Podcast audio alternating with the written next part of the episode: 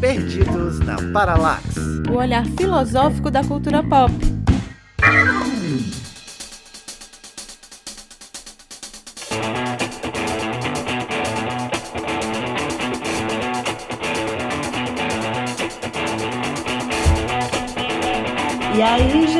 Meu nome é Raquel Rocha e eu quero dizer que para viver num mundo de fantasia e terror que não seja o Brasil, só os filmes do Del Toro mesmo. Oi, meu povo, aqui é Mano Bezerra. E só tenho uma coisa a dizer: 2017 estava eu no cinema e chorei sim assistindo A Forma d'Água. E não sou de chorar, mas foi o último filme que me fez chorar. Obrigada, Del Toro, pelos sentimentos e emoções despertados. Olá, galera! Meu nome é Isabela Alencar e tudo que eu tenho a dizer hoje é que, assim como o Del Toro, tudo que eu queria era fazer as pazes com os meus monstros. Uhum. E aí, galera, meu nome é Felipe Rodrigues e se eu estudasse na mesma escola que o pequeno Guilherme Del Toro, eu ia ter muito medo dele. Com certeza.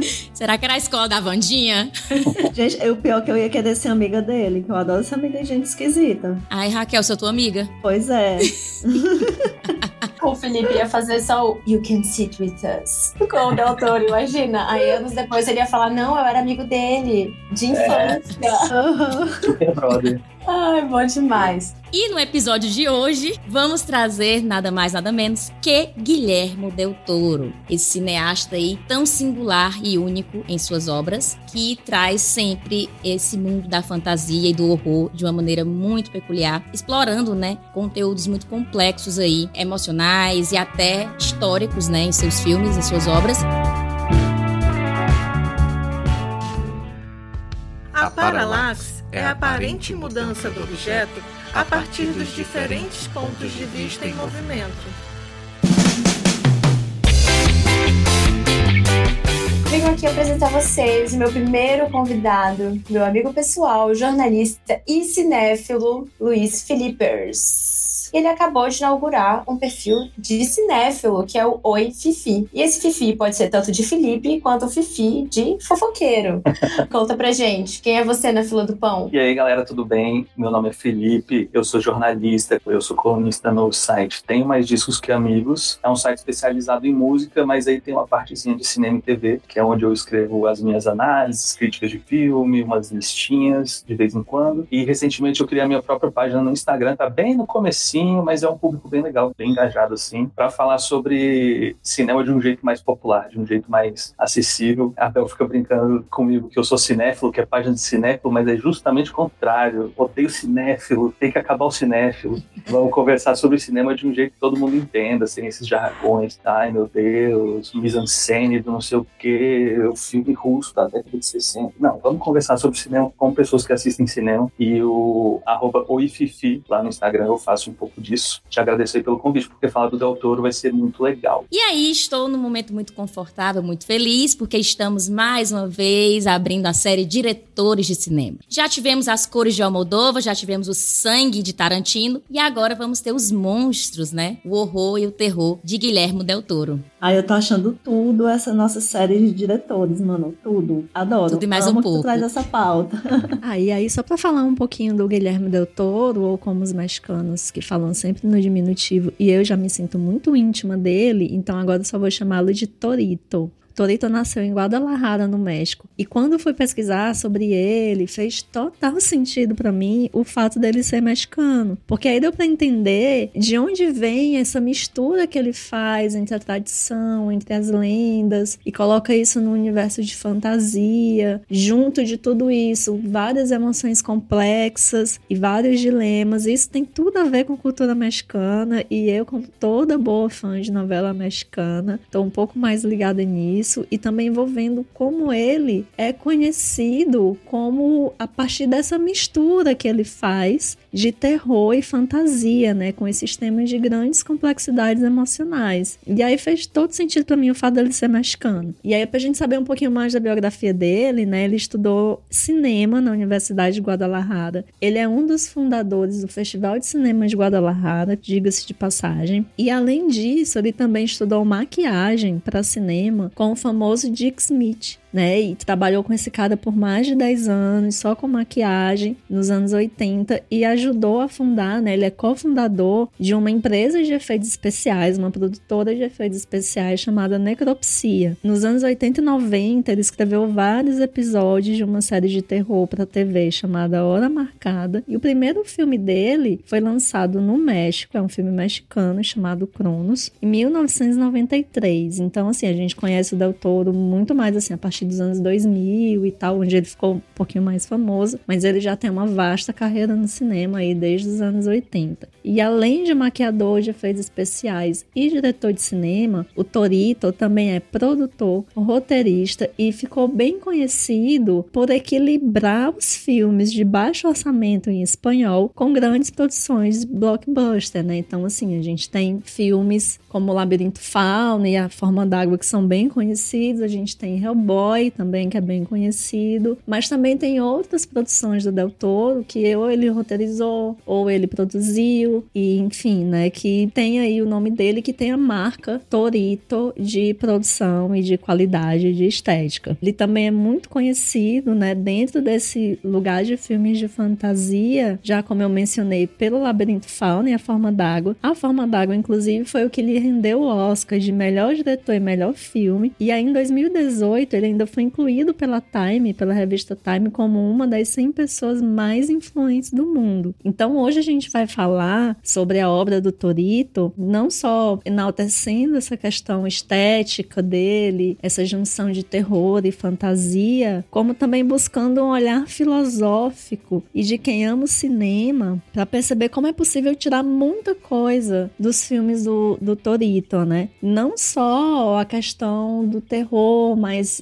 pensar aí as questões do belo, do horror também, pensar essa coisa de juntar elementos de folclore junto com coisas históricas, né, com eventos históricos. E aí a gente vai conseguindo perceber que um filme do Del Toro não é só um filme, né? Os diretores que a gente vai trazendo nunca se esgotam, né? Eu acho que nunca. a gente sempre vai tentando aqui falar e a gente não consegue em um episódio trazer toda a magnitude que é o cinema daquele cara. Raquel fala dessa questão muito importante na, no cinema do Del Toro, que é a relação dele com a maquiagem, né? Com essa produção de aprender essa arte da maquiagem, né? E ele aprendeu nada mais nada menos com Dick Smith, que é o grande poderoso chefão de Hollywood, no que se refere a maquiador de efeitos especiais, que é quem faz o exorcista, né? Aquele vômito, aquele giro de 360 graus, que a gente vê no cinema e nunca esqueceu, foi produção do Dick Smith, né? Faleceu em 2014, mas é o grande poderoso chefão que se fala assim em Hollywood, então o Del Toro aprendeu com um dos melhores, né? E ele traz isso em todos os seus filmes, e é daí que vamos partir, né? Dessa maquiagem, desses efeitos especiais, desse amor por criar monstros, né? Ó, eu vou começar com uma anedota, uma historinha que eu vi sobre a infância do Del Toro, que ele diz muito sobre a carreira dele, que é uma história de quando ele era criança, que ele cismou de que tinha um monstro debaixo da cama dele. Ele era de uma família muito religiosa, avó muito religiosa, então ele sempre conviveu muito com esse medo, com esse medo do desconhecido, com essa cultura mesmo católica de, de que você sempre tem que temer algo. E aí, por um tempo, ele fez xixi na cama. E ele levou muita bronca, bronca atrás de bronca. E aí, como qualquer criança normal, o que, que ele fez? Ele fez um acordo com o monstro. Ele fez um pacto de que se eles fossem amigos para sempre, o monstro não faria nada com ele. Em troca, o Guilherme, que é no Del Toro, Del Torito, seria amigo dele para sempre. E em troca, o monstro não faria nada de, de mal para ele. E aí você pensa, meu Deus, que criança é essa que faz um pacto com o monstro debaixo da cama e ficar em paz? Isso eu acho que reflete muito na carreira dele, nos filmes dele, que é um retrato do terror com uma ótica assim muito mais poética do que a gente está acostumado. Que aí vai ver que o monstro falou assim: bom, então quando você estiver grande, você vai lá e você vai fazer um monte de filme falando de monstro e como e os meus amiguinhos. são amigáveis. aí ele, tudo bem, fique meu amigo, me dê material que eu vou falar sobre você nos filmes. E assim, Guilherme Del Toro virou um diretor de cinema. Amei essa fique. Eu fico pensando, no máximo eu tive um amigo imaginário, né? Chamava Lily. Então, tipo assim, o Del Toro tá no outro nível, assim, né?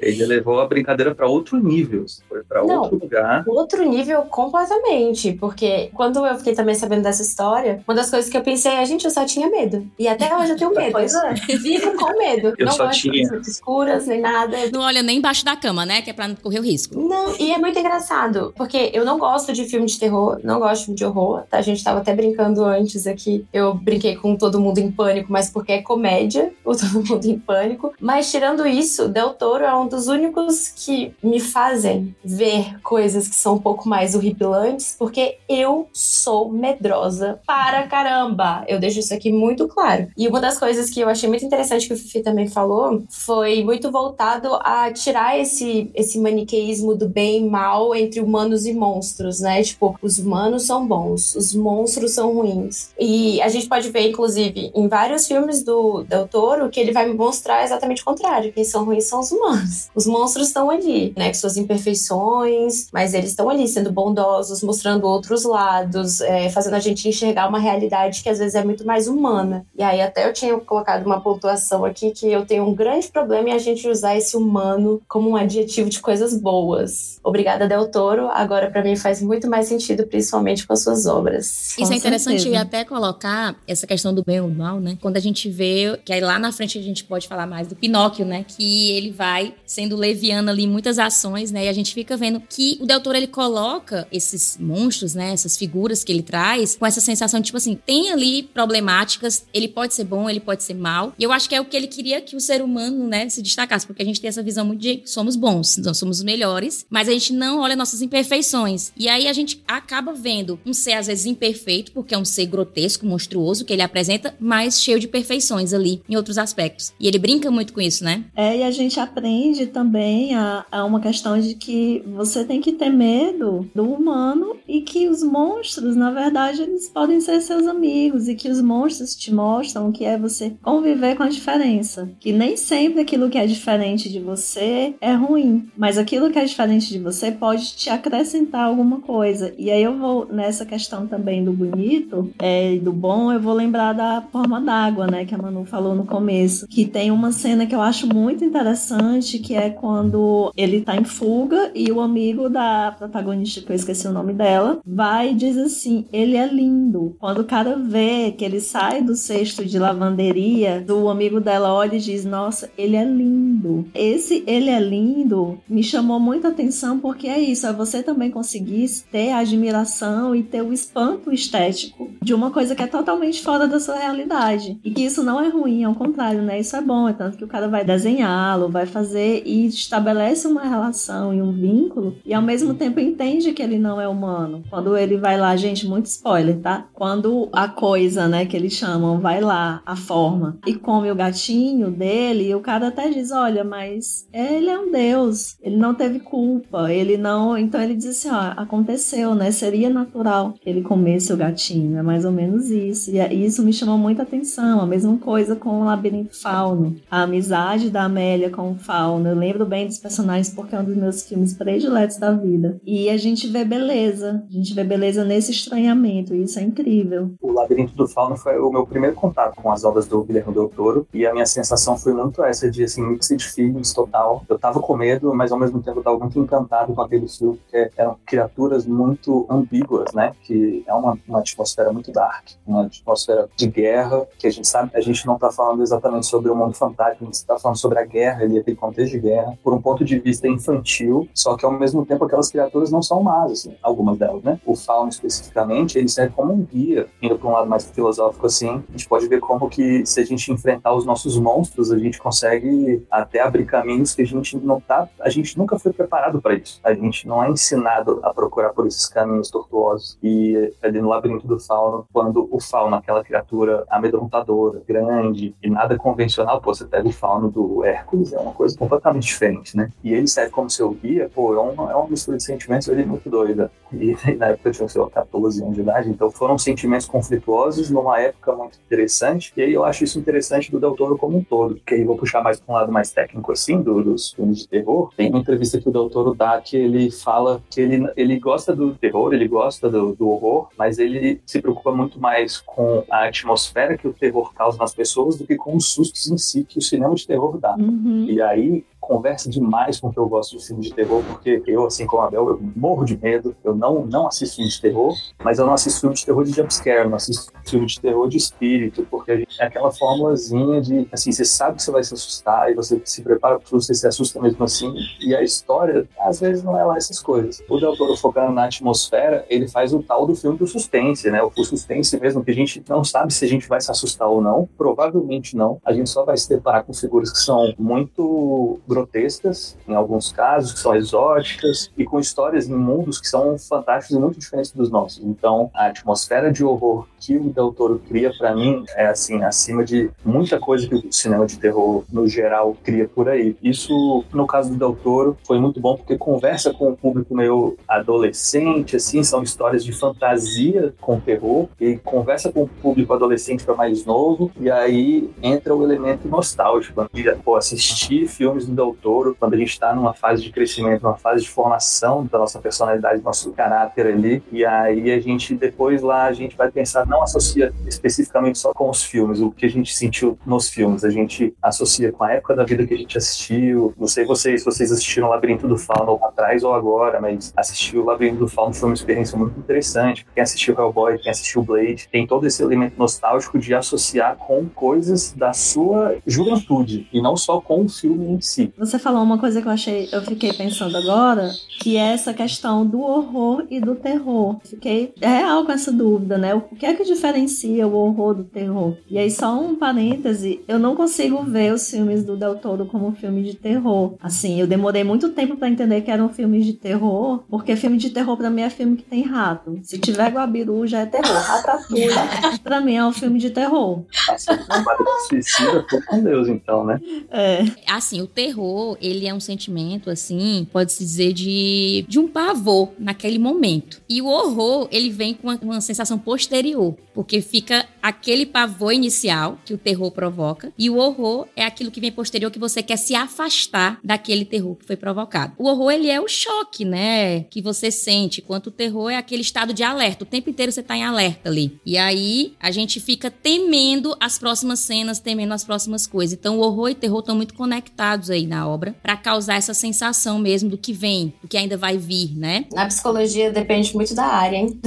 Quando você tá falando sobre essas duas questões. Mas eu entendo isso que a Manu falou no sentido de que qual é o primeiro contato e como é que ele, esse sentimento vai permanecer. Sobre a questão que o Felipe até estava comentando sobre o terror e o horror, ele falar que, ok, eu faço terror, mas não porque eu gosto dos sustos. E graças a Deus você não gosta dos sustos, porque eu odeio tomar susto. E aí ele falar sobre essa atmosfera e esse ambiente do horror, dá para perceber um, pouco dessa diferença entre quando ele fala de um sentimento que ele ele tá naquela iminência e que você já tem medo, é uma ameaça, é alguma coisa que ali você sabe que tá prestes a acontecer, ou de uma sensação contínua, né? De uma sensação contínua de que ela é menos intensa, mas ao mesmo tempo ela tá ali o tempo todo. Na questão artística mesmo, tipo de filmes de terror ou horror ou até eu pouco sei também dessa diferença, por exemplo, na literatura, mas vocês teriam alguma coisa para falar sobre é, esses gêneros do cinema? Porque eu também não sei. Eu tô aqui também para matar minhas curiosidades. Pois é, eu também. Por isso que a gente tem especialistas.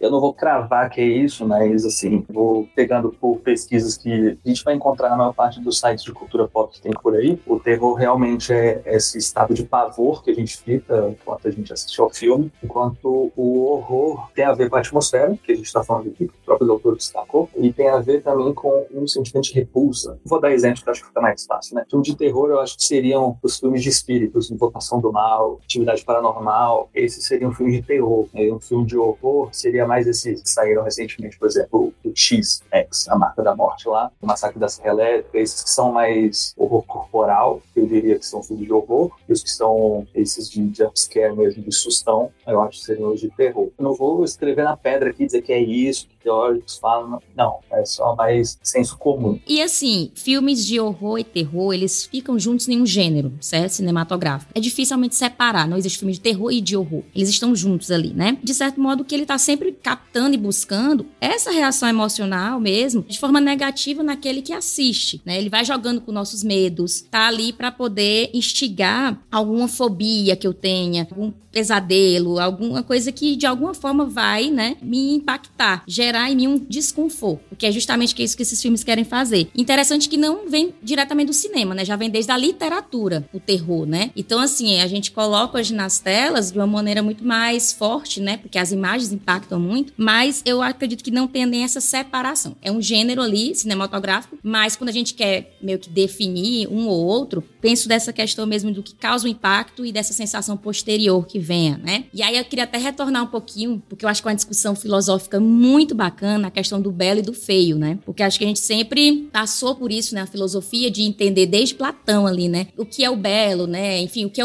a beleza para os gregos, enfim. E isso vai mudando ao longo de toda a história. E aí teve uma hora que a Raquel até comentou, né? Na cena da forma d'água, porque ela acha ele lindo, né? Aquele homem anfíbio é lindo aos olhos da Elisa, né? E aí, para ela, ele é lindo. E tanto que é interessante que quando eu assisti o Labirinto do Fauno, eu achava o próprio Pelleman, né? Aquele homem sem olhos, né? Que os olhos estão nas mãos ali. Uma figura muito bonita, muito bem produzida. E olha que são peles, né? Assim, é estranho você achar e o que me leva, né? A achar aquilo belo e outra pessoa ter uma repulsa e achar feio, né? Então, essa relação do belo e do feio, que é algo que é trazido, né? Desde a antiguidade e vai passando por muitas questões até chegar em Kant, a gente entrar nessa questão da subjetividade, né? E aí o que é belo para mim, para Isabela não vai ser, o que é belo para Felipe, para Raquel não vai ser, e o também da mesma maneira, né? É uma questão muito grande, né? Essa questão mesmo de hoje a gente poder olhar para algo que deveria causar repulsa e na verdade me atrai. Isso é um grande atrativo até do próprio gênero como um todo, assim. Não faz sentido a gente pagar para ver um negócio que vai deixar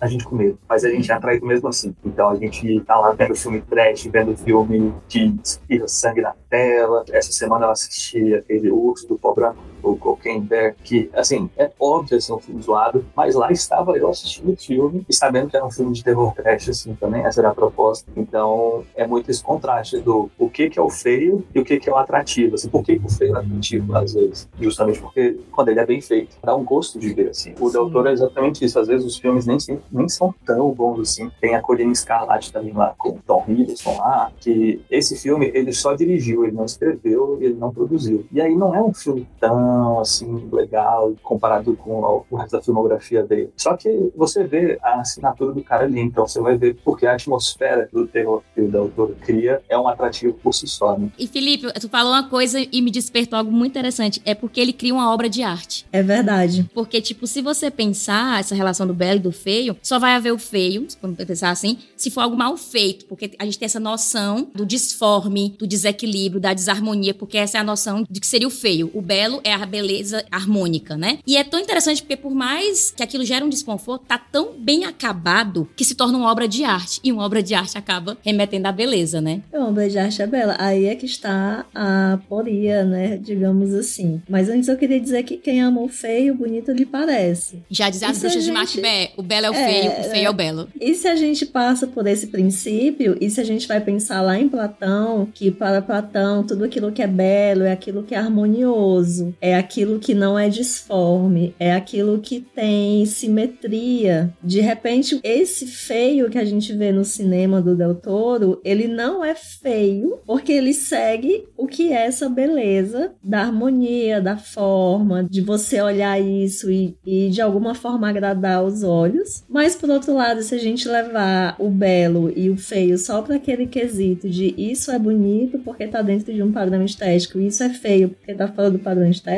aí realmente a gente não tem como dizer que o cinema, né, que os monstros, que o filme do Del Toro é bonito. Ainda bem que Platão dá pra gente essa consciência do feio e do belo a partir das proporções e da forma, porque aí a gente pode dizer que o monstro do labirinto fauno, que o homem anfíbio da forma d'água, a gente pode dizer que o Hellboy, eles são bonitos, porque tem também uma, toda uma experiência estética que aí não é só da maquiagem, do figurino do monstro, né? Mas também de toda a produção da cena. A aura, né? Eu tô com esse negócio de aura desde o episódio passado. Mas a questão da a formação da cena, né? As cores, o diálogo, o plano de câmera, nesse papo bem cinéfico que o Felipe odeia. O plano de câmera, tudo, ele cria nas cenas uma experiência estética que não se resume só àquela figura que tá ali central, né? Não só o monstro. Mas muitas vezes tem a cena, uma cena na, na forma d'água que é muito linda, que é a cena que a, ele tá na banheira com a Elisa, a Elisa tira a roupa e eles estão abraçados. É tão lindo, porque vai mostrando as luzinhas acendendo, né, assim, no, no anfíbio, aí vai abrindo a cena. Cara, é lindo, assim, é um filme. Eu também chorei, mano, assistindo, eu choro toda vez que eu assisto. Na escola de beleza platônica, Del Toro tiraria 10. É isso que eu queria dizer.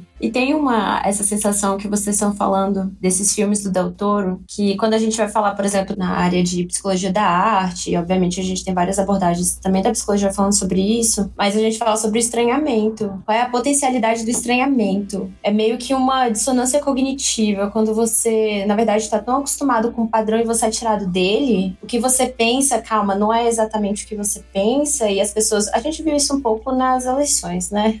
Só fazer esse comentário. Mas essa dissonância cognitiva, ela gera umas sensações tão absurdas que é impossível o sujeito continuar no mesmo padrão. Porque uma das coisas que eu percebo muito no, no Del Toro e que ele traz muito isso, e também levando em consideração que um dos livros favoritos dele é Frankenstein.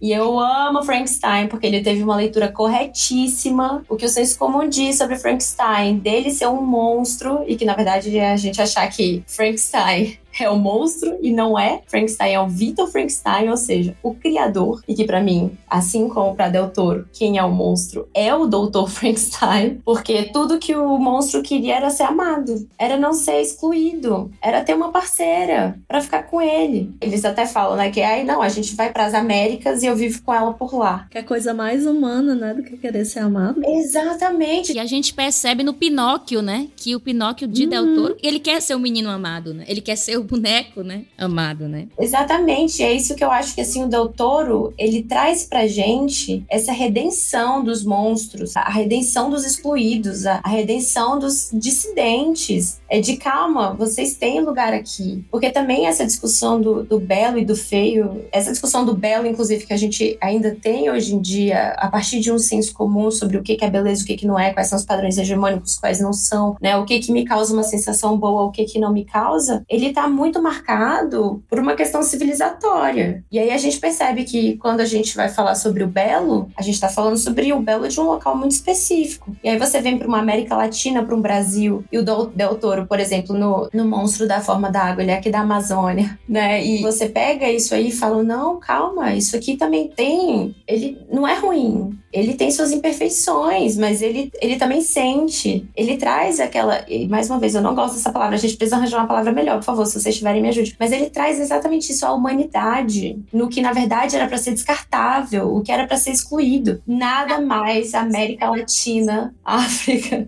Ásia e outros locais do mundo do que isso. Se conseguir se identificar com a exclusão. Então, assim, eu acho que o Del Toro, quanto mais eu pesquiso sobre ele, mais eu gosto dele. É isso que eu tenho para falar. Gente, eu estou suando falando deste homem, porque pouquíssimos homens eu confio assim, tanto de ver, assim, de, de ver uma obra, por exemplo. Se o Neil Gaiman tá escrevendo alguma coisa, eu sei que vai ser bom, eu sei que vai ter um teor crítico. O Del Toro, a mesma coisa. Então, eu me sinto muito tocada por essas vivências, principalmente porque tudo é muito simbólico nesses filmes, nos livros, tudo é muito simbólico. Então, a gente vai pegar, por exemplo, um Del Toro, e num filme ele tá falando sobre Segunda Guerra, no outro filme ele tá falando sobre Guerra Civil Espanhola. O background do filme, o contexto do filme, ele também é sempre muito potente. E eu acho que, como a gente já falou no início desse episódio, né, a gente não vai, obviamente, finalizar tudo sobre o Del Toro. Mas se esse episódio, pelo menos, te fizer ter mais vontade de pesquisar sobre esse diretor, autor, etc., né? Porque o Del Toro é Del Toro by Del Toro by Del Toro, igual Mark Jacobs by Mark Jacobs by Mark Jacobs.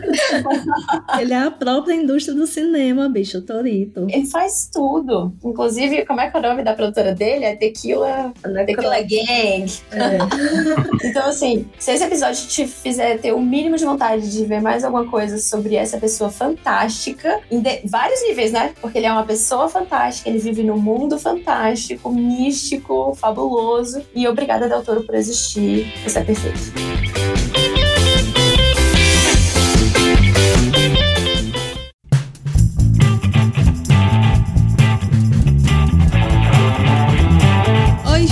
A Débora Fofano invadindo para dar os recadinhos dessa semana. Primeiro de tudo, agradecer aos apoiadores. No último mês tivemos várias novas inscrições e ficamos muito, muito, muito felizes. Nosso podcast é independente e precisa da ajuda de vocês para dar continuidade ao trabalho e chegar a mais pessoas. A gente fica muito agradecida a vocês que estão sempre compartilhando nosso programa, fazendo a palavra do perdido chegar a mais gente. E se quiser se tornar também um apoiador, é só acessar o nosso apoia-se no link apoia.se se barra Perdidos na Filosofia. Aceitamos qualquer valor que você consiga nos doar. A partir de cinco reais você já acessa o nosso grupo no WhatsApp e tem acesso direto a gente. Por lá a gente conversa bastante, troca conteúdo, troca ideia. De vez em quando rolam uns sorteios e descontos com os nossos parceiros. Mas colaborando com 10 reais, você tem acesso à gravação do nosso episódio mensal, que é exclusivo. Este mês tivemos o primeiro e foi uma experiência muito, muito boa. Aceitamos também Pix na chave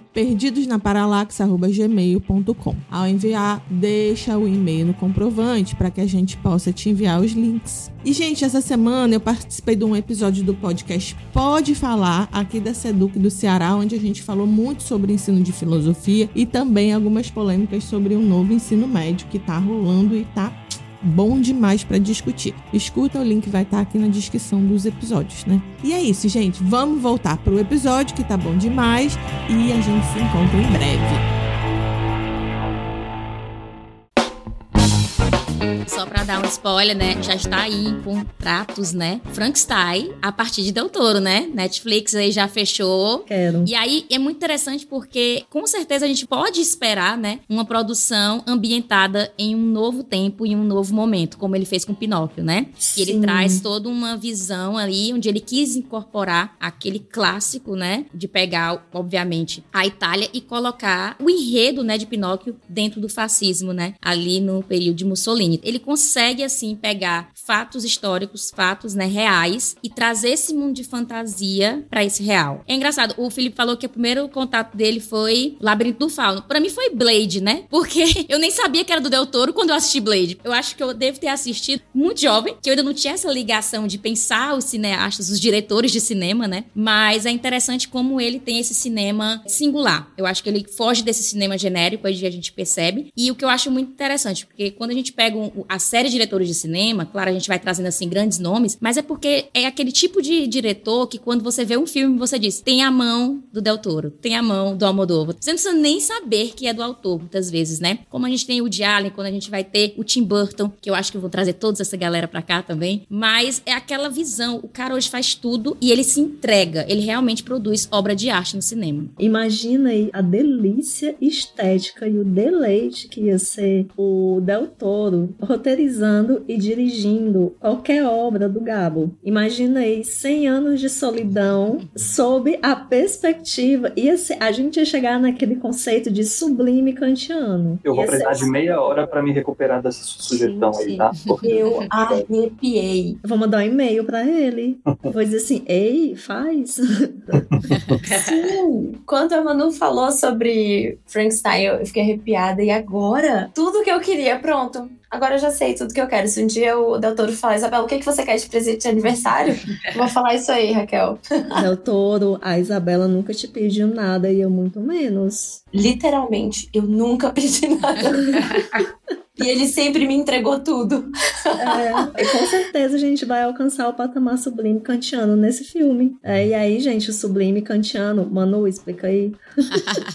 Não, venha você trazendo aí Apolíneo Dionisíaco, você tem sempre essas melhores indicações aí nietzschianas. Ah, não, gente, o sublime kantiano. Ai, kantiano, eu vi Nietzscheano, desculpa. Não, mulher, o sublime do Kant, que é aquela sensação que a gente tem diante de uma coisa que a gente se sente muito pequeno. É tipo a gente olhando uma tempestade no oceano. Hum. É uma coisa sublime, a gente fica meio paralisado, encantado e sabe, a gente tem noção da nossa pequenez diante do sublime. Vai ser isso a gente assistindo um dia, né? Doutora, eu te mandei a dica. Eu vou te falar que eu já atingi esse estágio na filmografia do Del Toro quando saiu o Pacific Rim. Vou até levar para outro lado aqui. Sim. O Pacific Rim não, não trabalhamos muito com. Quer dizer, trabalha com monstros, porque monstros gigantes, literalmente tem monstros gigantes no filme. Mas essa sensação que a gente tem de pequenez em relação ao nosso redor, acho que é levado à máxima potência no Pacific Rim e muito acompanhado, assim, daquela ferramenta nostálgica que eu falei no, no começo, porque o Del Toro é grande fã dos tokusatsu, do Super Sentai, e ele, em Pacific Rim, Círculo de Fogo, né,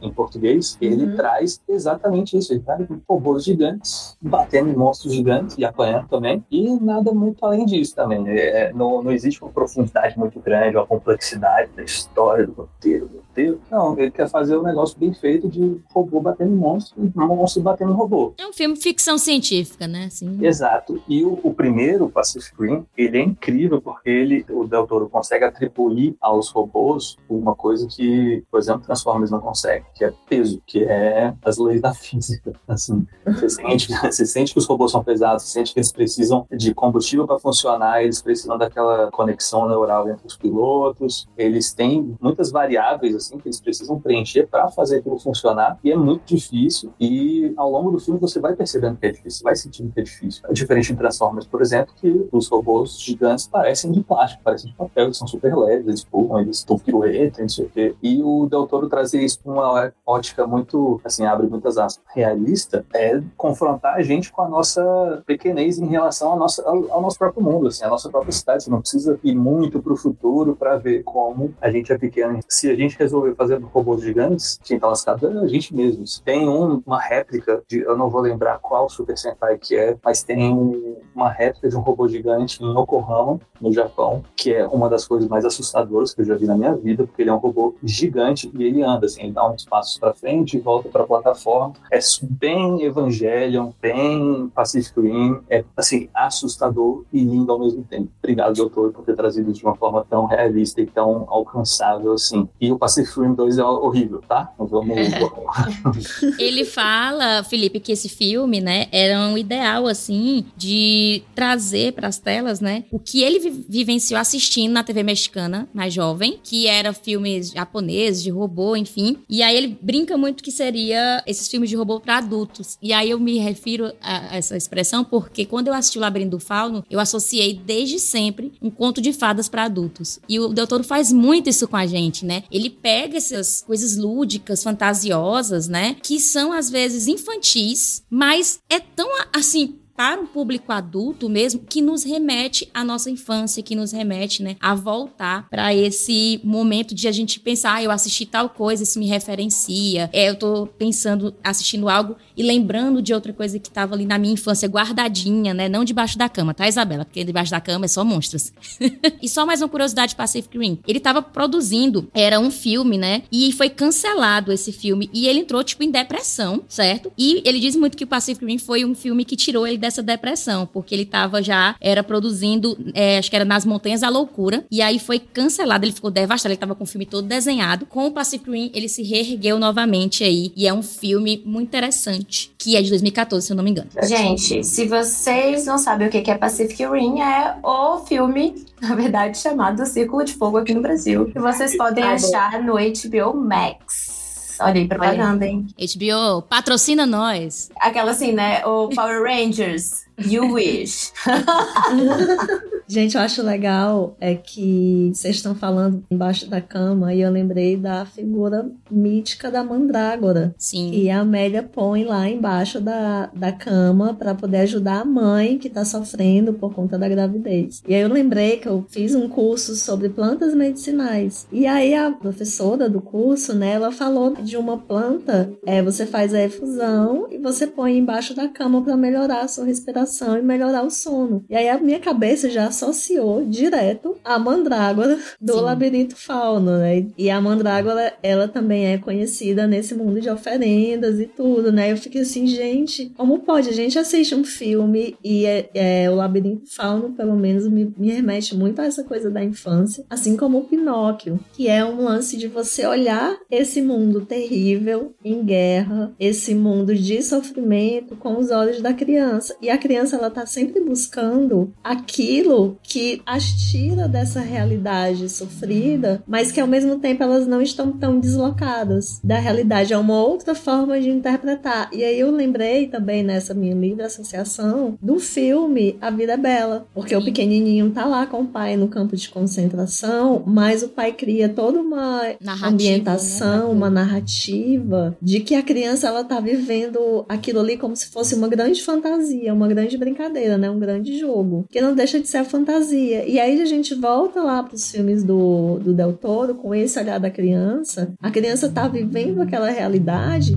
mas a partir de uma fantasia. Então é comum que apareça, ah, no Pinóquio aparece a baleia, né, fazendo uma referência, acho que é Robson Crusoe, né? No Pinóquio aparece o circo, no Labirinto Fauno tem a mandrágora, tem aquela cena da o giz que abre uma janela, uma porta para outro lugar. Então são muitas coisas que a gente vai olhando e que não são diferentes do que a gente vê quando a gente é criança. E aí volto no Del Toro, né, no Torito, o americano que tem na, a gente sabe que o México também tem toda uma tradição de mitologia, tem toda uma cultura mística também. Então tudo isso talvez pra gente que é brasileiro, que tá na América Latina, a gente se aproxima um pouco mais desse olhar de criança que para nós é muito mais comum, muito mais ambientável do que talvez alguém que assistiu na Europa. Eu acho que para uma cabeça como a do Del Toro, né? Trabalhar o terror e o horror e explorar, às vezes, a guerra, né? Como ele explora muito bem a Guerra Civil Espanhola, tanto no Labirinto do Fauno quanto na Espinha do Diabo, que é um outro filme dele. Aí ele traz o totalitarismo ali de Mussolini, né? Explorando no Pinóquio. Enfim, a gente vê a Guerra Fria, né? Na forma d'água. É muito interessante perceber como ele joga com isso, né? Com essas experiências do horror e do terror no real. E aí traz o lado fantasioso ali para poder pensar aquilo. Porque se a gente vê, a guerra é o próprio terror. A guerra é esse horror. E ele gosta de fazer esse jogo aí. Acho que ele já deu uma entrevista falando sobre isso, que ele trabalha essas temáticas, né? Do horror, do terror, que tá dentro dessas guerras, né, dessas questões históricas, porque elas estão constantemente próximas novamente, em formas de estarem voltando. Então, é uma maneira também da gente se atentar para esses tipos de regime, para essas práticas de terror, né, que foram desenvolvidas durante essas guerras, para que a gente fique em alerta mesmo. Então é muito bacana como ele usa o terror e o horror de maneira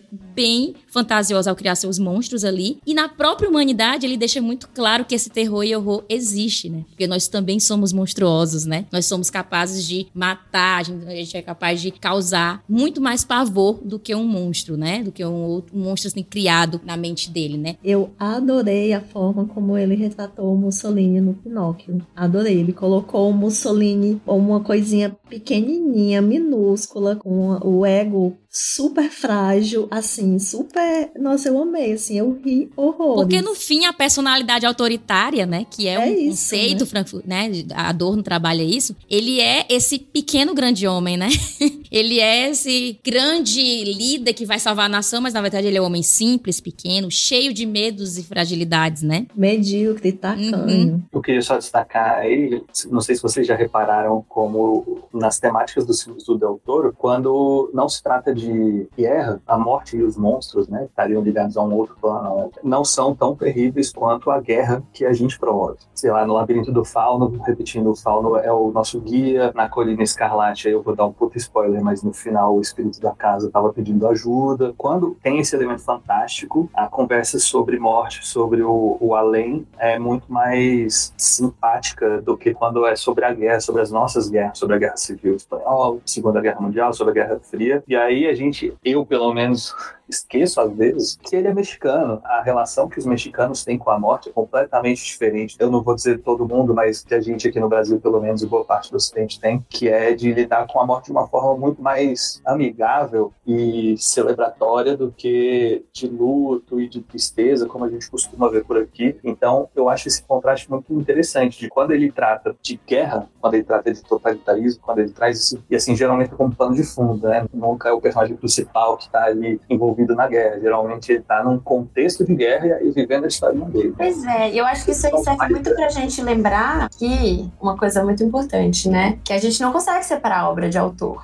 Porque a cultura dele tá com ele. Ele tá mostrando ali. É, é como ele significa aquela cultura. Como é que ele significa, por exemplo, nessa parte tão mística, nessa parte dele que é tão do ocultismo e tudo mais, ele ter, inclusive, algumas referências da própria mãe. Que além de também artista, ela era do tarô, né? Então ela tinha esse viés mais místico. E como é que ele lida com isso tudo? Eu acho que isso mostra muito nos filmes dele. E é sempre muito bom lembrar que ele é mexicano. É sempre bom. É, essa para mim foi uma informação que fez todo sentido quando eu comecei a pesquisar para o programa de hoje, assim, fez total sentido. Eu lembrei de uma novela mexicana que eu assisti há pouco tempo, uma novela contemporânea, que é de terror e fantasia, terror, fantasia e romance, esse é o gênero lá na Globoplay, que não patrocina a gente, mas deveria, que chama-se Amor à Morte. O pano de fundo dela, né, da história, tem toda uma explicação da morte, da transfiguração da alma, da reencarnação. E eu achei essa novela o máximo, assim, super interessante. E tem total sentido com isso que você fala, né? E esse ambiente, voltando um pouquinho para esse ambiente de guerra, no filme do Hellboy, a gente observa isso, mas não é pelo menos para mim, e aí já tem um tempo, eu não tive tempo de assistir Hellboy. Eu fui fazer uma maratona, um festival Del Toro aqui antes do programa, mas pelo que eu lembro, tem um contexto de guerra, mas não sei, eu acho que você foca tanto no Hellboy que eu não consigo ter um olhar amplo para que contexto de guerra é esse que o Hellboy tá inserido. Mas eu não sei, eu acho que é Guerra Fria.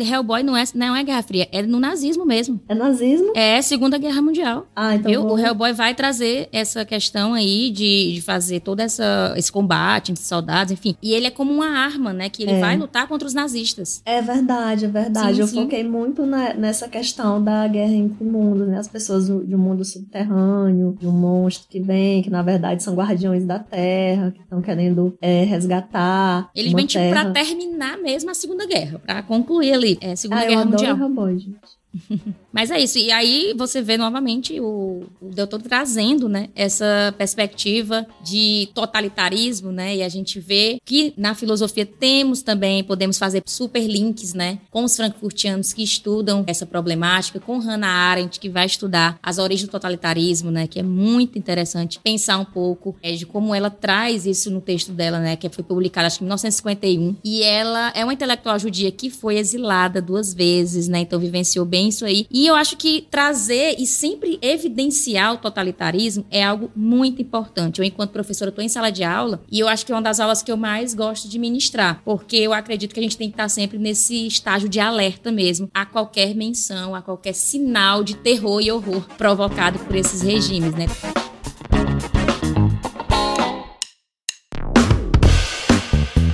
Então vamos para Pinóquio. Vamos chegar em Ai, Pinóquio, vamos. porque acho que Pinóquio traz justamente esse sentimento aí, né, de trazer uma visão do totalitarismo sob a perspectiva de uma criança boneco, né? Esse olhar tão sutil, né, de uma criança que erra, que acerta, que é leviana em seus atos, que realmente nos enlouquece no filme, porque tem hora que o Pinóquio me agoneia pela indisciplina dele. Aí eu conversando, aí você assim, é porque você quer filhos perfeitos.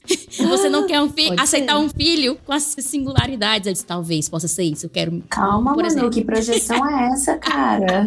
isso é fazendo hora. Porque dizendo que o Pinóquio era muito leviano. Aí depois você pensa, cara, o Pinóquio é lindo, sabe? Porque ele realmente é o que nós somos. Imperfeito, sabe? E aí vem aquela questão que a gente já colocou aqui, que é justamente essa relação entre pais e filhos. Que os filmes estão trabalhando muito, desde Red, que Isabela gravou, desde Encanto, desde tantas obras aqui que a gente trabalhou, que veio aí, né, no Oscar né? Como Baleia, como Tudo em Todo Lugar ao mesmo tempo. Essa relação filho e pais, né? E como a gente projeta, né, nossas expectativas. E aí o Pinóquio ele vai trazendo isso, né? Del Toro traz uma nova visão, né? A gente vai ter aquela visão bem idealizada ali do Pinóquio, o desenho. Todo mundo conhece a história do Pinóquio, mas ele consegue ressignificar essa história. E aí vem a questão: ele acerta, ele erra. Ele traz uma nova visão, uma nova história, né? Com um enredo diferente, né? Daquela história antiga. Mas em que ele acerta, em que ele erra. Eu quero também que a gente fale um pouquinho sobre a produção desse filme. A estética desse filme é muito interessante, porque na época digital que a gente tá, tecnológica, o stop motion, que é o que foi usado para a gravação do Pinóquio, né? É uma arte no cinema que tá muito renegada. É um cinema feito à mão, né? Um cinema que tá ali enquadrando, né? Cada quadro para fazer a aparência desse movimento, né, acontecer. E aí é um tipo de arte que hoje é muito renegada dentro do cinema, mas dentro da animação é muito interessante, porque é um trabalho minucioso. E Pinóquio foi gigantesco, viu? Em tempos de arte feita por inteligência artificial, inclusive, a gente tá com um episódio sobre inteligência Sim. artificial, hein? Quem quiser assistir. Ele fazer um filme de stop motion.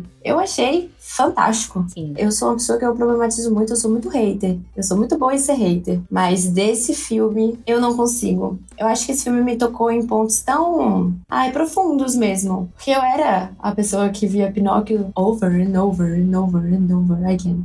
Então, assim, eu, eu assistia muito Pinóquio. Muito mesmo. E quando até você falou sobre os filmes do Del Toro, os que são Del Toro, pai Del Toro, pai Del Toro, os contos de fada contemporâneos, me fez pensar que talvez seja exatamente por isso que eu gosto gosto dele? Porque eu lembro quando eu era bem novinha, assim, aquela, né? Momento de desabafo. quando eu era uma menina. Quando eu era uma pequenina menina, indo visitar minha avó em Fortaleza, uma das coisas que minha avó tinha eram muitos livros de contos de fadas. Muitos. E os livros eram muito pesados. e eu adorava. Porque não era aquela coisa do final feliz é o final. E você vai ter que lidar com isso. E hoje em dia, inclusive, isso é uma das coisas que eu mais gosto em literatura no geral. Aquela literatura que, assim, bom, é isso aqui que a gente tem, tem para te oferecer. Esse é o final que a gente tem para te oferecer. Ninguém vai falar sobre coisas belas e bonitas só para você se sentir bem ao final. Não, a gente quer que você pense. E aí ele vem com o Pinóquio e vocês trazendo essa questão dos contos de fadas, que assim, contos de fadas vieram desses folk tales, né? Que era, era linguagem oral e que aí a galera depois, várias pessoas, irmãos Grimm e etc, etc, inclusive plagiaram alguns, transformando em, em alguns contos. E aí vem um Pinóquio meio remodelado de uma forma que às vezes parece que toca muito mais. Esse filme mexeu muito comigo. Eu sofri de ficar no chão em posição fetal chorando, porque o final para mim foi desolador. É aquele, né? Lembre-se que somos frágeis. E tem uma questão frankensteiniana aí, né, Isabela? Da criação, do criador, criatura. Exata. Ai, você me faz arrepiar, Manu! Pelo amor de Deus, exatamente. Muito. E de lembrar da morte também. Sim. Como o Vivi falou, os filmes dele de lembrar da morte exatamente para exaltar a vida. É lembrar é que você vai morrer pra aqui. A morte como condição humana, né? Exatamente. Isso até me lembra um, um livro agora, aquele lá do cara que, é, que quer ser belo para sempre. Dorian Gray.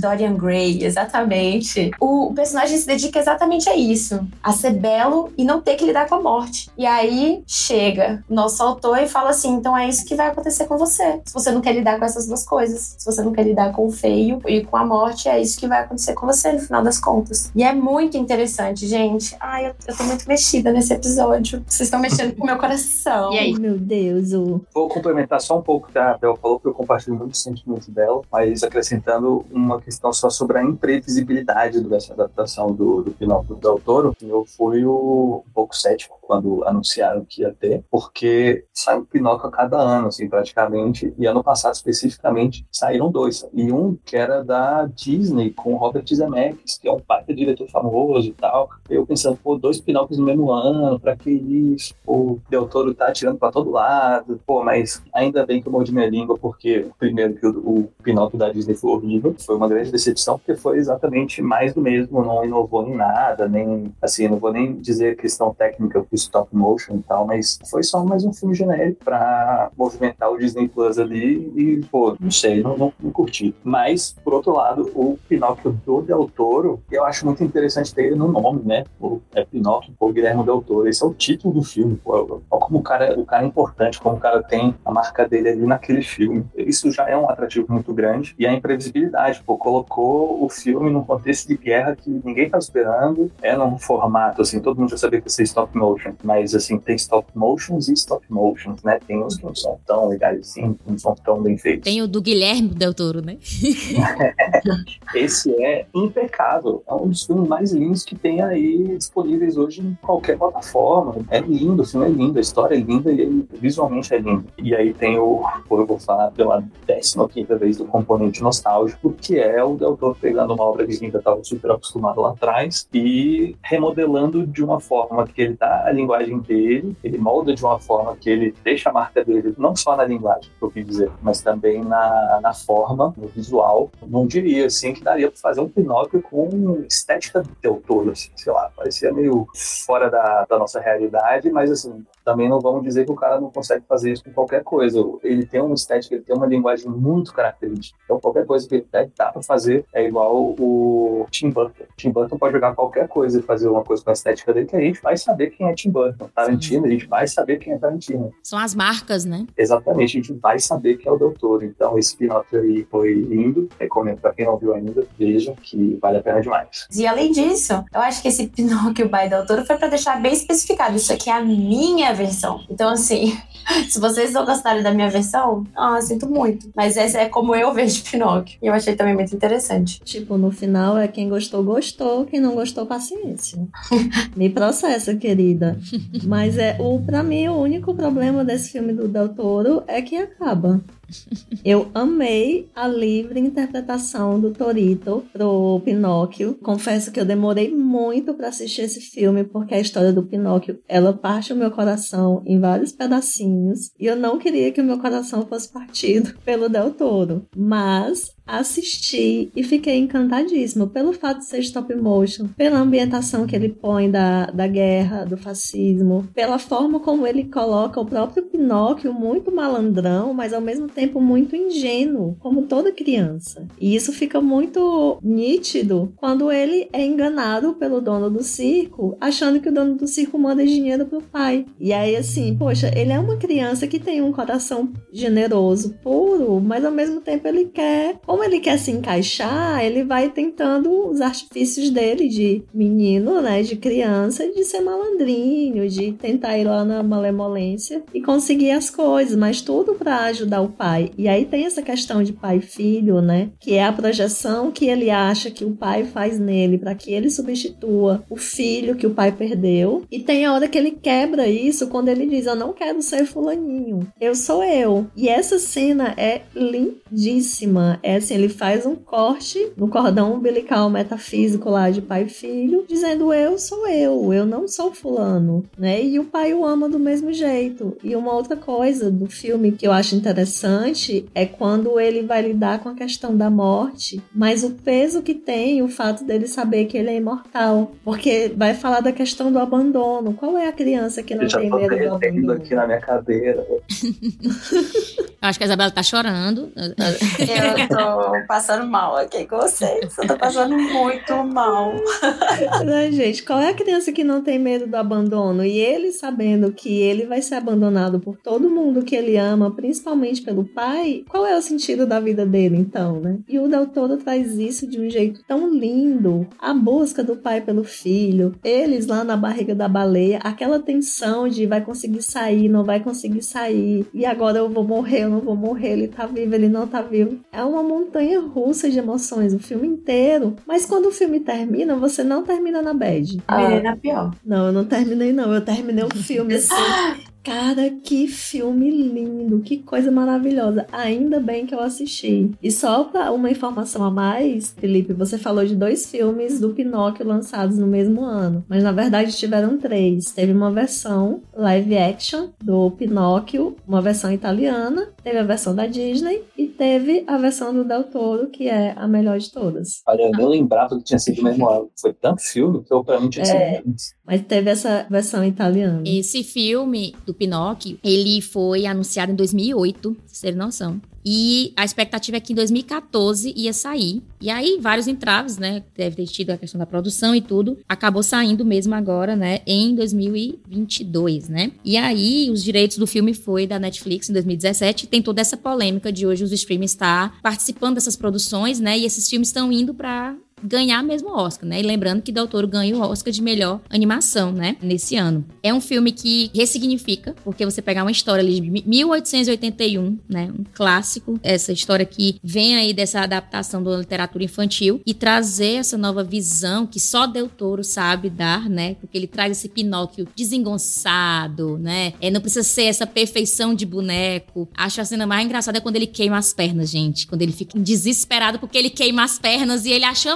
uma graça que queimou as pernas. Assim, a imprudência da criança, né? O Pinóquio, ele realmente, ele representa a inocência mesmo e de não ter nenhuma pudor, né? Não ter nenhum filtro. Esse é o Pinóquio, que eu acho que a gente começa a fazer com que as crianças percam isso durante a sua própria infância. Quando o pai, né, do outro menino quer que ele vá pra guerra, enfim, você vai tirando da criança a vivência dessa infância. E o Pinóquio é totalmente desconstruído, né? Porque ele tá ali vivendo as emoções dele ao máximo, né? Ele realmente se interroga, pergunta sobre aquilo, ele não tem filtro mesmo, né? Eu acho que isso é o que traz essa coisa de a gente se aproximar aproximar tanto e gostar, porque nós somos muito poldados o tempo inteiro. E quando a gente vê alguém que vai ali sem filtro, enfrentando tudo, a gente vê a coragem daquele ser, né, ali, enfim. E aí acredito que para muitos foi um acerto, né? Eu vi poucas pessoas fazendo críticas ou realmente dizendo que não gostou do filme, mas ainda existe, né? Porque a, o cinema tá aí para ser criticado mesmo, né? E acredito que ele tem todo esse aspecto assim deltoriano de ser, né? Torito, como diz aqui a, a Raquel. É, Você vê um Pinóquio sem muita beleza, meu, já ele não vai trazer o Pinóquio numa versão monstruosa, mas ele traz um Pinóquio com as características bem mais peculiares assim, de ser um boneco com características ali que vai passando pela sua estética de filme, né? Ele consegue trazer isso. Não tem aquele ideal de boneco ali, sabe? De madeira, mas você tem o que deu para ser feito. O que o criador conseguiu fazer ali. Como a própria questão do Frankenstein, que a gente remonta aqui, né? Você conseguiu criar aquele ser e aí vem aquela relação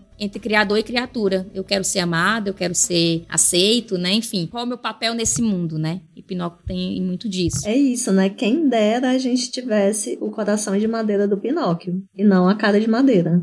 Gente, acabei de lembrar. Onde ficava o grilo em Pinóquio? No Isso coração. foi uma das coisas mais bonitas de todas. Sim. É muito lindo. E assim, fico pensando se o autor original, Carlo Collodi, se ele tivesse. Eu, eu acho, na verdade, eu, eu não acho, não, eu tô com certeza, que ele ia gostar muito mais da versão do Del Toro do que de qualquer outra versão, porque é muito pesadinho o, o que ele escreveu como primeiro conto. E faz muito mais sentido com a versão do Del Toro do que qualquer outra versão do Pinóquio que a gente conheça, né? Cada é isso aí. Legal, mas é aquela coisa pasteurizada, aquela coisa mais todos felizes. Leve.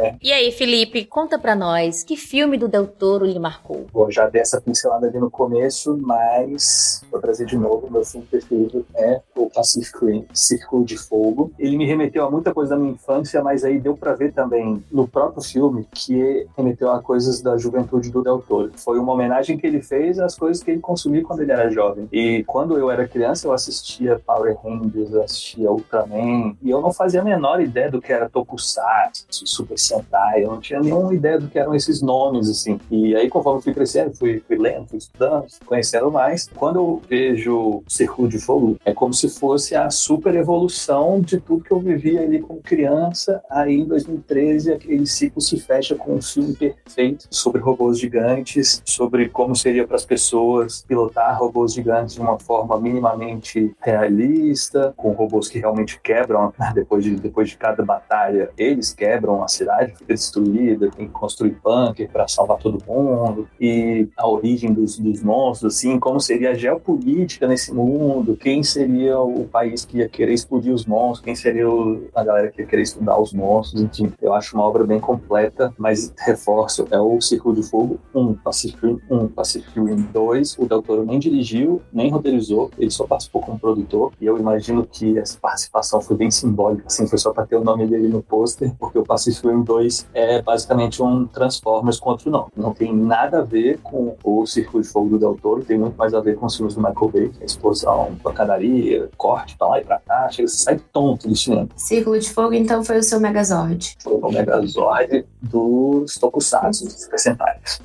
Ah, e o meu filme predileto do Del Toro é o Labirinto Fauno. Até porque tá no meu top 10 de filmes da vida. Bom, para mim, o que me marcou mais foi a forma da água. Porque a forma da água que me fez querer conhecer Del Toro. Foi porque ele foi pro Oscar e na época eu queria ver todos os filmes. E o filme me marcou tanto que eu falei, gente, eu preciso conhecer este homem. E aí foi a partir de A Forma da Água que eu adentrei ao mundinho Del Torito. Mas Labirinto do Fauno não tem jeito. Eu, eu, só queria fazer um adendo aqui ao Círculo de Fogo, que parece que não, mas também tem monstro. E os monstros não são os vilões, os vilões são as pessoas. Como sempre. como sempre, né? É o ser humano que é o grande monstro e o grande vilão. Vai, Manu, qual é até o filme predileto? Ah, eu junto de vocês duas, porque para mim eu acho que meu coração é bem dividido. Metade é a forma d'água, metade é labirinto do fauno. Eu acho que são dois contos de fadas, assim, para adultos. Eu sempre me remeto a Del Toro dessa maneira se mandaram definir o cinema dele, eu vou definir dessa maneira. Então, assim, Labirinto do Fauno, eu assisti, assim, acho que quase quando saiu mesmo. Eu tive acesso muito cedo a esse filme e eu era muito jovem e me tocou bastante. Tinha até um cartaz no meu quarto, pra vocês terem noção. Eu tinha, atrás da minha TV, eu botei vários, era todos os filmes que eu gostava. Na verdade, eu fiz uma parede enorme. A minha mãe entrava e dizia assim: tá parecendo uma locadora esse quarto. pra vocês verem o nível que a pessoa gosta de cinema. Esse é o motivo. Isso, e eu era muito jovem, né? Hoje eu já penso assim, ai, eu era muito boa boba, né? Mas era muito bonitinho, porque atrás da minha TV era justamente as capas dos filmes, né? E tinha lá Labirinto do Fauno, que realmente a história de Ofélia me encantou, assim como a de Elisa, né? Acho que são dois filmaços, assim, do Del Toro, e que mostra realmente a essência dele. São magníficos, não tem como. Acho que tem tudo ali que representa a estética dos filmes dele.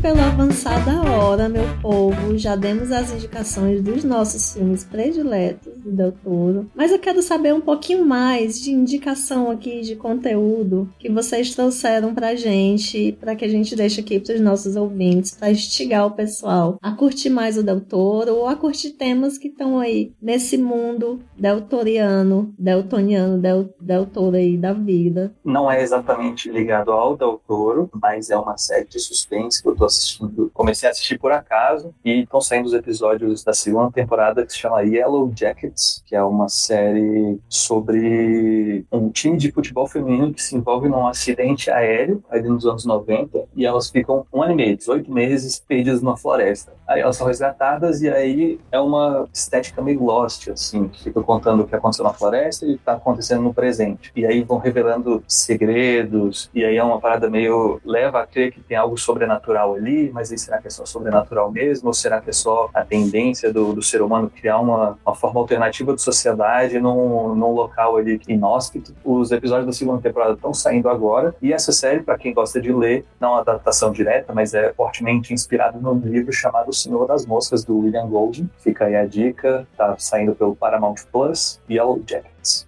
Também poderia nos patrocinar para Monte aí.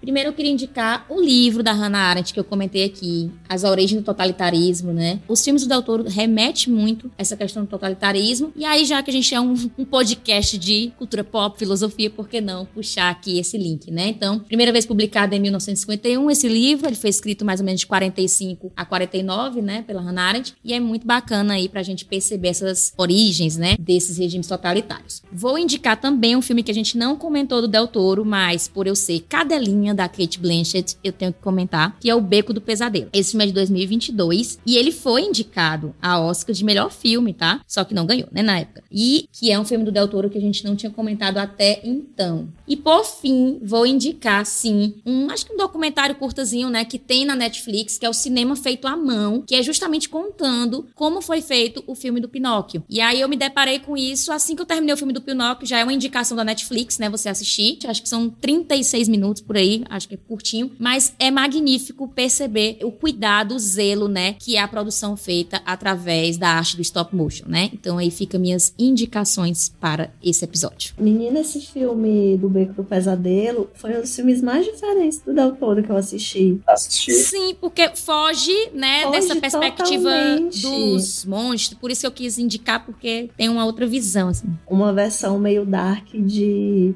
peixe grande. Uhum. Ele flerta com essa questão dos monstros ali por causa do circo, né? Que uhum. Isso. É aquela coisa do, do, do, diverso, do diferente, do excêntrico. O místico, né? Tá ali de alguma forma. Esse filme foca mais nas pessoas, então é um pouquinho mais diferente do que ele costumava fazer, mas a energia, aquela aura de, de suspense tá, tá presente ali. Eu, eu achei um bom filme também. Não achei o melhor filme daquele ano, até concorreu, né, em 2021, ao Oscar de melhor filme, mas não achei o melhor, mas achei a indicação aqui, nenhum absurdo, não. É, a minha indicação é uma série da Netflix sobre o Del Toro, que é o Gabinete de Curiosidades do Del Toro. É uma série bem legal, assim, são contos de terror. E ele quem faz, né? Ele dirige, roteiriza, é Del Toro by Del Toro by Del Toro. Tá na minha lista para assistir, então assim, eu tô dando indicação para vocês que também é para mim, porque eu não quero esquecer de assistir. E aí já vai ficar gravado aqui no episódio. Eu ia indicar o Beco do Pesadelo, que a Manu falou, né? E vou mais uma vez indicar Amar, Amor à Morte, que é a novela mexicana que tá lá na Google Play. Vale a pena vocês assistirem para entender um pouco. Não tem essa coisa de dramalhão, tipo Maria do Bairro na novela, tá?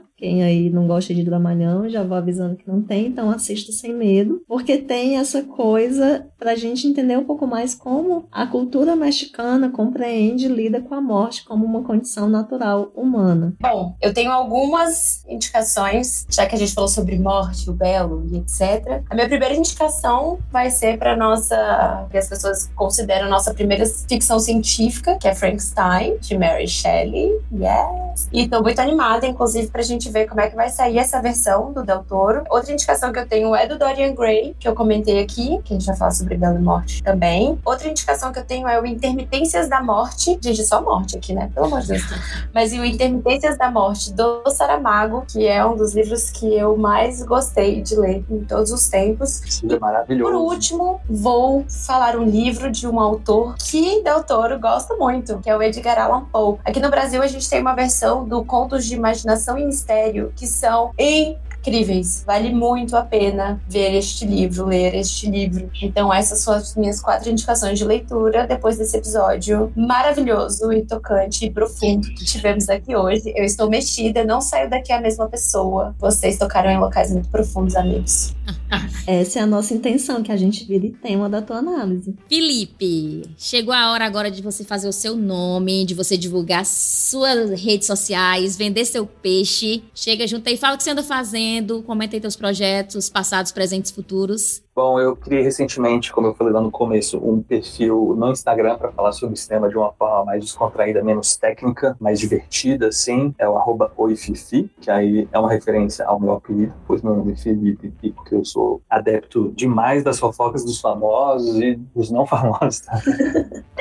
O meu Instagram pessoal é Luiz com S Filipers e eu escrevo pro site Tenho Mais Discos Que Amigos. Lá estão reunidas as críticas, as listas que eu costumo fazer. E assim, lá tem de tudo. Tem de Urso do Pó Branco até filme de super-herói. Recentemente fiz uma lista de cenas de filmes que foram inspiradas em pinturas clássicas, que também de onde eu tirei essa pauta, não pergunte, não lembro. Mas acaba saindo umas coisas meio aleatórias assim, mas sempre curiosidades sobre o cinema, sobre como o cinema é feito e como a gente consome o cinema. Obrigado pelo convite, foi uma honra participar. E é isso, meu povo. O que podemos perceber com o cinema de Del Toro é que não somos e nem devemos ser seres previsíveis. Que possamos, dentro de nossos contrastes, perceber nossas singularidades. É isso, meu povo. Um abraço. Valeu, valeu. Tchau, tchau. Valeu, gente. Valeu. Tchau, tchau, tchau.